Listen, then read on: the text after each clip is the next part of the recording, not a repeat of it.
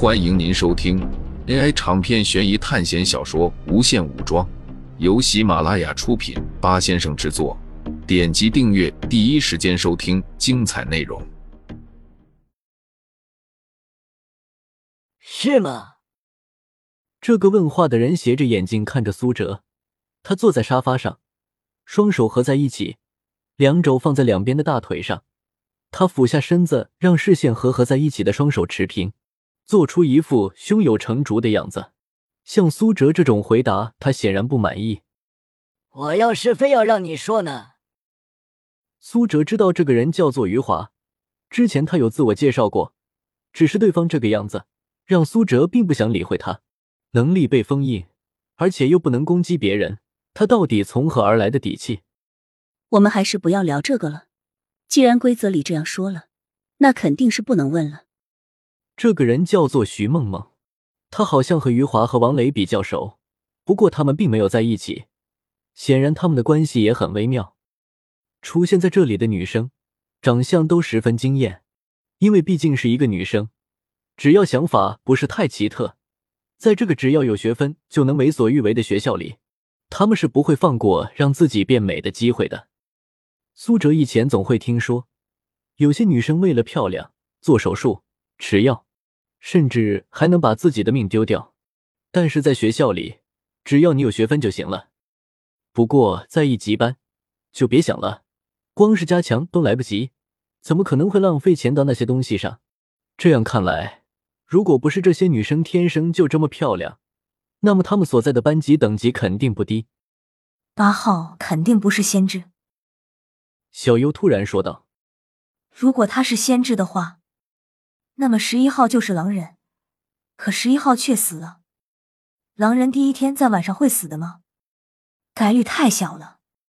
除非是狼人晚上杀的是守卫守的那个人，然后女巫第一天晚上就开毒了，不然不会这样。”小优摇了摇头。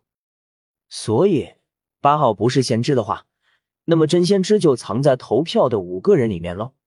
这是十二人中最后一个人，他叫做皮帅。他皮肤黝黑，嘴角有颗痣，看起来并不好相处。错了，先知所在的范围不在五个人，而是两个人。换个方位想的话，既然我是真的先知，你八号冒充我的话，那么我肯定投七号才对。所以，真先知应该只在三号和九号里面。方醒突然说道。但是。有一个人跳出来说道：“哟，那这样说的话，真先知不是太傻了吧？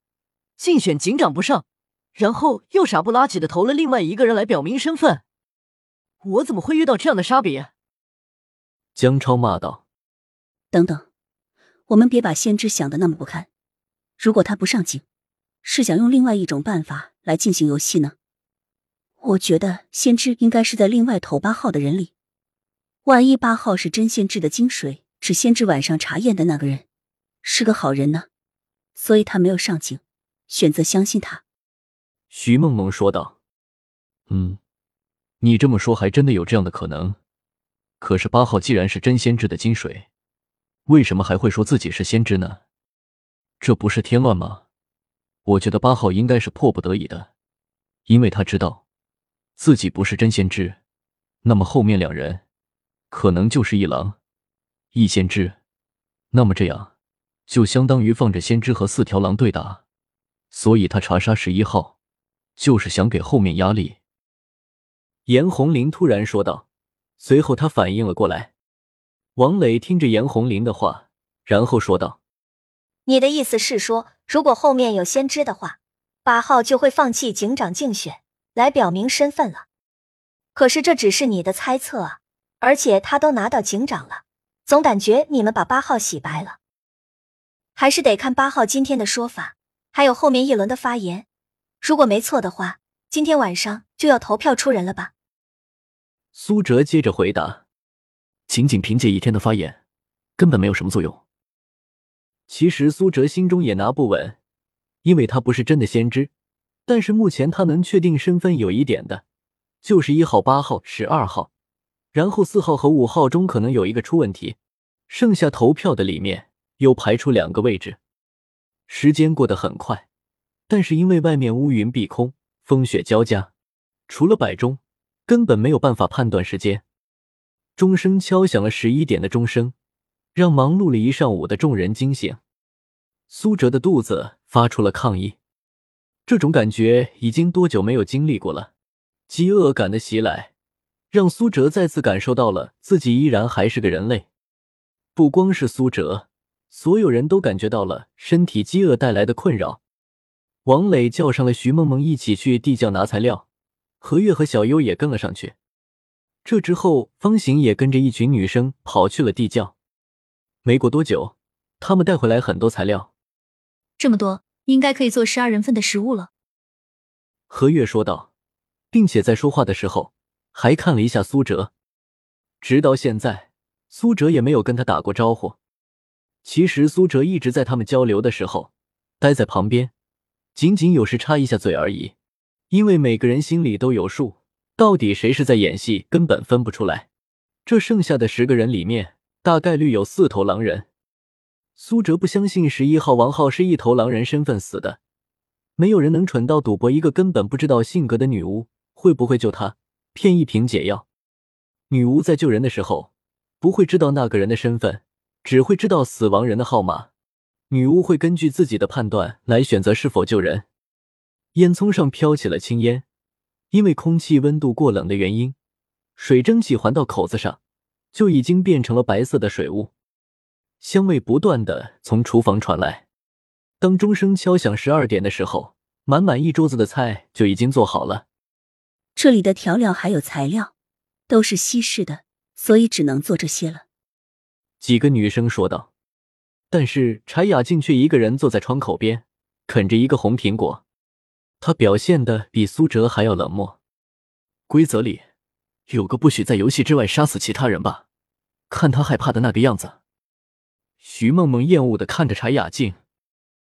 不过众人没有理会徐梦梦，大家心里都想着不同的事，怎么可能会在意这些琐碎的事情？苏哲看着这幅画面，觉得十分有意思。王磊正在帮严红林盛汤，方醒则是在一旁安静的吃饭。余华仍然是那副严肃的样子，江超则在凹造型。狼人会是谁呢？他们的演技都不错啊。苦恼的不光是好人们，狼人的痛苦也是十分明显的。如果局面天狼水清的话，他们的日子绝对不好过。像现在这样，狼人和好人看不出谁优势，谁劣势的情况下。还能比较轻松的相处。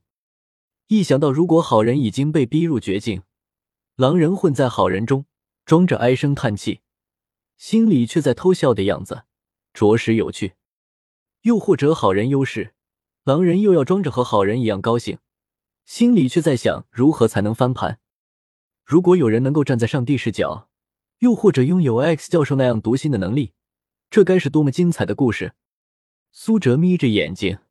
看着周围的人，众人吃完饭，有些人还有交谈的欲望，但是有些人已经厌倦了，因为这些都只是猜测而已。比起猜测可能性，他们更愿意早点进入到夜晚。可能到了夜晚，他们才能释放自己。狼人会露出獠牙，先知会谨慎验人，守卫会纠结守谁，女巫会握紧药水，猎人会擦着枪口。我有点累。想要上去休息一下，何月说道：“昨天晚上一晚上都没有睡，现在眼皮在打架。”说着，他就离开了这里，往楼上走去。苏哲，你能过来一下吗？何月走到一半，突然转过身，对苏哲说道。顿时，房间里无数双眼睛明着、暗着，都看向苏哲。听众朋友们。本集为您播放完毕，欢迎订阅专辑，下集精彩继续。